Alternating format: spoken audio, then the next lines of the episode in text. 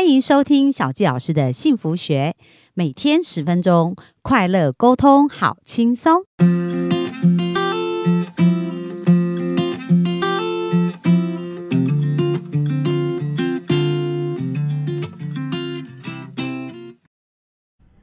欢迎收听小娇老师的幸福学，很开心又在空中跟大家见面。那本周我们来聊聊亲密关系哦。那不管是夫妻或者是情人这样子的一个亲密关系里面，很重要很重要。第一个最重要的事情就是我们要了解啊，其实呢，人如其面各有不同哦。不管是一个方形或者是圆形，那其实每一个面呢都有它自己存在的一个价值跟意义哦。那唯有我们认识呢，我们基本。的人，就是我们人都是不一样的时候呢，我们才能够创造出一个好的。积极的一个情感的关系，所以要能够接受我们是不一样，这个非常的重要。那首先，我们先来谈一谈爱的定义哦，因为很多时候呢，我们都是觉得我们非常的爱对方哦，但是爱外星人啊，因为我们讲到男人来自火星，女人来自金星嘛，所以呢，爱外星人其实是一门很特别的艺术。那到底什么是爱呢？那有些人会觉得说。爱就是要能够和对方交谈哦，然后呃，就是呃，爱就是对方能够改变，这样子我们就会爱他们，或者是呢，对方跟我们的看法一致，那我们就会爱他们。要是呢，他们时时与我们心有戚戚焉。那我们就会爱他们。总之呢，只要他们能依照我们的要求行事，我们就爱他们。好，各位，你想想看，这一个情节听起来有没有觉得很耳熟啊？特别是父母跟孩子之间的关系，我们在小时候是不是也都承载了某一些父母对我们这样子的一个期待？有没有这种感觉？好像呢，我们会被讲到说你要听话，然后你要按照父母希望你做的事情，那父母才会觉得开心跟快乐。要不然就觉得你不是爱他们的哦，所以有没有发现呢？其实这样子的爱是非常的有条件。那这真的是真正的爱吗？好，那接下来我们来看看到底爱是什么呢？就是呢，当对方符合我们的期望，才接受跟欣赏他吗？或者是以主观的这个标准来塑造他人的过程？还是非得要等到他人所想、所感觉的跟我们一致的时候，才甘愿付出关心跟信任呢？好，那这些定义有没有觉得跟刚刚上面也是很像？就是这种爱其实是希望呃改变，然后希望对方可以按照我们要的方式去付出哦。但是其实真正啊。无条真正的爱，它其实是无条件的。我们想想看，我们在小时候啊，成长的过程，我们希望怎么被爱呢？我们是希望父母，呃，他很想我们成为一个。对，刚好最近我在看一个韩剧啊，那在韩剧就很很有意思，就是讲到有一个呃神呢，他是在凡间，然后他是可以实现很多人的一个愿望。然后曾经有一个小男孩啊，就是非常喜欢打棒球，可是他很讨厌钢琴，所以他就跟这一个神许了一个愿，他就说可不可以把我家的钢琴变不见，这样子我就不用每天去练我很讨厌的钢琴，而我就可以去打我喜欢的一个棒球。那当然这个愿望有被实现了，他家的。钢就一夜之间就突然就不见了，所以呢，有没有发现父母？对孩子的期待跟孩子自己本身想要的可能是不一样。那有时候父母就会觉得说：“我这样子是为了爱你啊，我让你学习这些才艺，然后我让你学呃，比如说在选科系的时候，我就是比如说有些人呃，像我之前在咨询的过程当中，也曾经有一个女孩子，她非常非常喜欢舞蹈，很喜欢跳舞，可是她的父母呢就会觉得说：如果你选择舞蹈，你选择戏剧，你未来是非常没有前途的。所以就是死也不肯让他选择这样的科系，那就逼他要放弃他的舞蹈，然后逼他要去选呃选择一个普通的科系去考。那因为这种呃。感觉非常的强烈，就是要他放弃他自己所要的事情，所以他大学就乱考，然后就开始一连串的放逐，跟他生命里面去反抗这样的一个事情。所以有没有发现呢？如果我们把爱，那当但是我们可以看得出来，我们从旁边可以看得出来，这些父母都是很爱孩子的，甚至是很多时候是另一半是非常爱他们的，可是他们都是用自己的标准放在对方的身上而真正的真爱是什么呢？哦，这个非常非常的重要哦。真爱就是无条件的，他可以主动付出并且肯定，那珍惜跟尊重，从不夹带任何的索求。若无法先认可人与人之间天生存在的差异。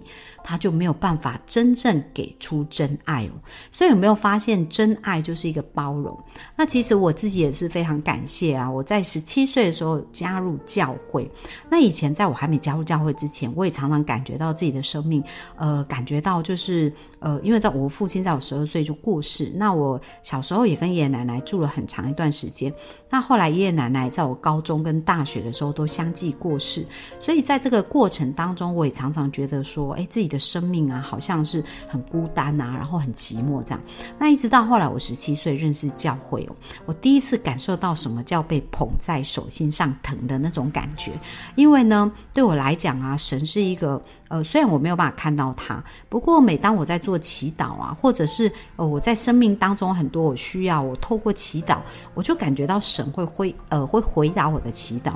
而这种感觉呢，我感觉到他就是完全的爱我，不管我长得什么。样子，不管我的内在是呃怎么样，我都觉得他对我有百分之百的包容跟爱哦。那特别是我去传教的时候，这种感觉又非常的深刻。因为在我大学毕业隔年，我就去为教会做做了一年半的一个传教的工作。那在传教的一个过程当中，我们其实大家年纪都还蛮轻的，可能都是二十三四岁哦，甚至比较年轻，二十一二岁都有。那在那个时候，大家来传教呢，那我们都会有传道部的会长，就是会呃。很像我们的灵性的导师啊，就帮助我们。那我印象印象很深刻的哦，就是我们传教士有时候大家都会聊天，那我们传教也有同伴啊，就两个一组。那我们。内在呢，当然也是都会比较啊。诶，我们的传道部会长比较喜欢谁呀？然后或者感觉神对我有多特别啊？然后感觉很希望自己是很特别的，因为每一个人在自己家中也会希望自己都是一个很特别的孩子，然后被父母尊呃被父母疼爱哦。那所以我们就常常会聊天呐，然后聊天当中不免也是内在会有一些比较，觉得神到底比较爱谁呀？那在当下我真的有一种发现哦，我就感觉到哇，好特别哦。因为每个人在分享的时候，都讲到他们感觉到神是完全爱他们，而且神是最爱他们。那我就想到说，怎么能够做到让每个人都感觉到自己是最被爱的呢？那我觉得在那时候，我真的有感受到一个道理哦，就是原来这个爱呢，当它是无条件付出，当它是完全接纳跟包容我们，当它是对我们好的事情，在一个正义的事情啊，或者良善的事情，他愿意帮助我们更加前进哦，愿意。给我们必要的资源，那不会因为我们做错或者我们不够完美，然后去批判我们，总是不断的去包容跟爱我们跟支持我们。那这样子的一个无条件的爱，就会让我们每一个人都觉得自己是非常独特。而且是非常非常特别的哦，所以很重要很重要，我们要先了解到爱的定义是什么。那接下来呢，在这个书中里面，他有提到啊，就是呢，呃，爱这件事情呢，到底他们是怎么付出的？那他讲了一个实际的案例啊，我觉得也是呃非常的有意思哦。那透过这个案例，我们就可以更加的了解到，到底男人跟女人他们想要的方式是什么样？那到底有什么样的差异，才不会造成误会哦？那在书中，他提到了三个故事哦。不过今天我们跟大家分享其中的一篇故事。那这篇故事里面讲到的是凯茜哦跟汤姆的一个故事。那这边讲到凯茜呢，她是一个女生嘛，她渴望分享，但是汤姆却宁愿哦拥有自己的空间。所以他这边就讲到说，诶，凯茜她觉得非常的沮丧啊，因为她总是没有办法在不得罪对方的情况之下去满足自己内在的一些需求，比如说每天下班回来的时候。后呢，她跟她的男朋友啊，在共处的时候，她就会渴望啊，可以谈论一整天的工作现况。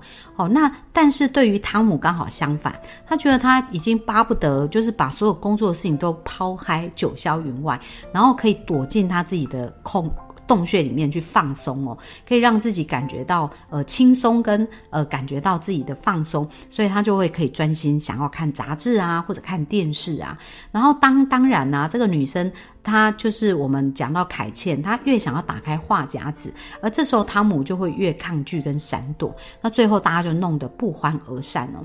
那每天晚上呢，通通常都是状态都是这样子，这个凯茜呢就会开始主动的问汤姆说：“哎，你今天过得好不好啊？”这时候汤姆就会机械式的回答说：“还不错。”然后这个汤姆心里想说。哇，终于可以坐下来看看新闻啊，并且神有一番，因为他一整天白天已经很累，他现在就很想放松了嘛。可是这时候啊，凯茜又开始问他说：“哎，那会议开的怎么样啊？”那这时候，呃。汤姆就回答说还可以啊，然后心里就开始暗暗觉得说不妙了，糟糕又来了，他干嘛一直质问一天的经过？真是哪壶不开提哪壶啊！我要是想谈，不就早就开口了吗？那现在我就想忘掉一切，安安心心的看电视跟新闻啊！所以有没有发现，女生透过谈话去建立彼此的亲密关系，可是男生这时候却是非常想放松。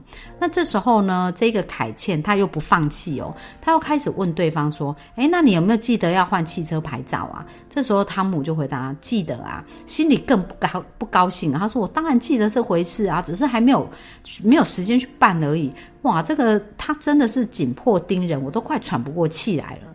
难道他不信任我有能力去处理好我的车子牌照吗？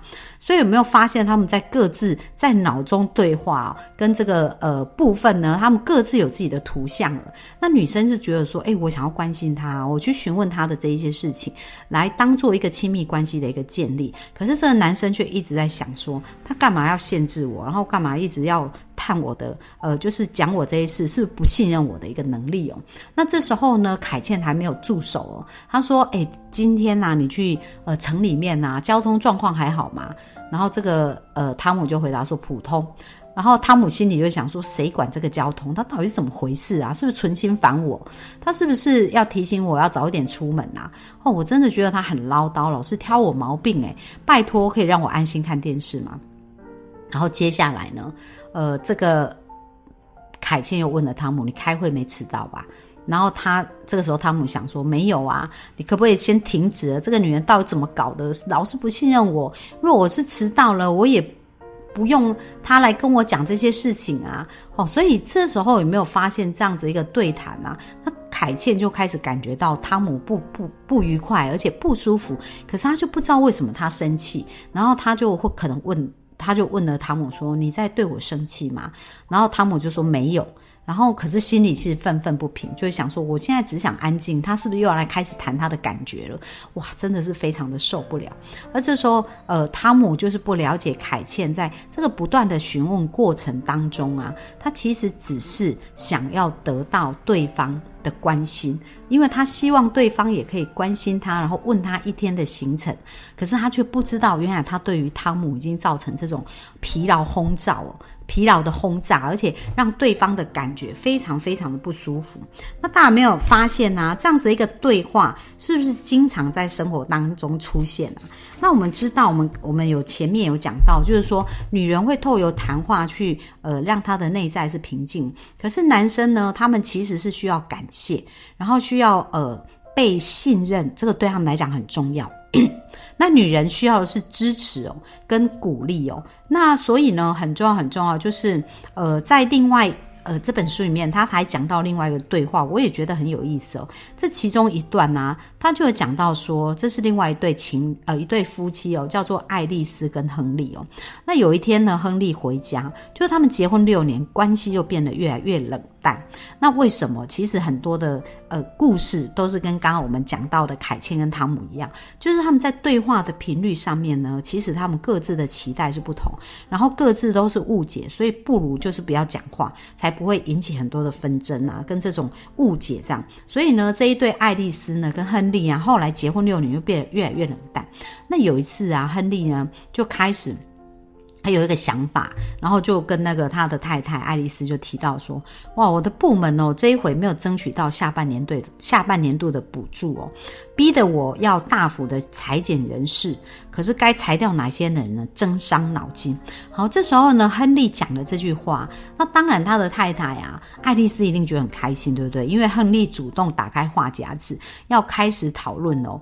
可是这时候呢，爱丽丝，我们来看看哦，因为男人他们是呃，他们是自尊心非常强的。他在讲这些事情，他可能就是要一个讨论的对象。可是你觉得男人会想要你给他直接建议跟答案，教他怎么做吗？因为当你教他怎么做的时候，他会觉得他的自尊心受损哦，他也不会想要求救，他只是想要讨论这个事件。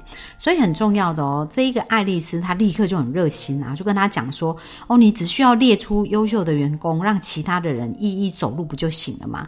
好，那这时候亨利就默不吭声他心想说：“我又没有征询他的意见，他干嘛要这么热心呢？我当然懂得该怎么处理这一事，还用得着他提示吗？他难道就不能静静的聆听，多体谅我的处境？”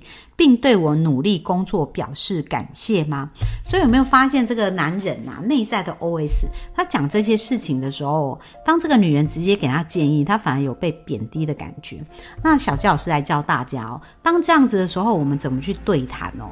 当他提到说，诶，他觉得这个呃要裁员，呃，就是呃没有预算，然后他对于他处理这些员工是让他觉得很困扰。